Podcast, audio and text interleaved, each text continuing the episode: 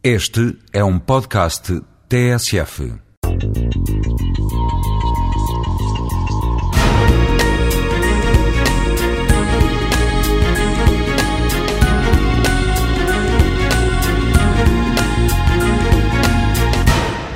As cidades podem ser consideradas, desde o seu início, como símbolos daquilo que existe de contraditório nos modelos de desenvolvimento de uma civilização qualquer que ela seja. Digamos que elas, as cidades, capturam os aspectos mais luminosos e os aspectos mais sombrios de uma civilização.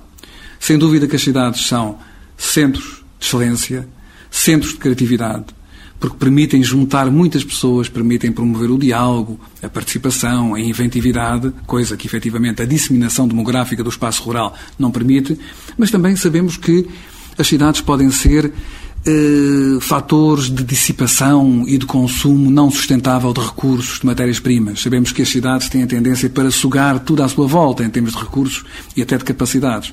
As cidades podem ser fatores, digamos assim, de liderança uh, de uma civilização, mas também podem ser fatores de enfraquecimento, no sentido em que desvitalizam as redes sociais, as redes uh, mais reduzidas de tecidos urbanos uh, que estão na periferia, por exemplo, ou, ou zonas rurais na periferia, que ficam, por assim dizer, atrofiadas pela força e pelo magnetismo das cidades.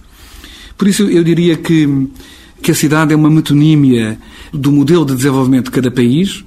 Parece que quando um país atravessa uma metamorfose, uma fase crítica, geralmente isso implica uma nova política das cidades. Implica que houve, digamos assim, um sobressalto urbano, não é? Isso aconteceu, por exemplo, com a Revolução Industrial no Ocidente. Todos sabemos como a Grã-Bretanha se industrializou, sobretudo, através de um processo de urbanização.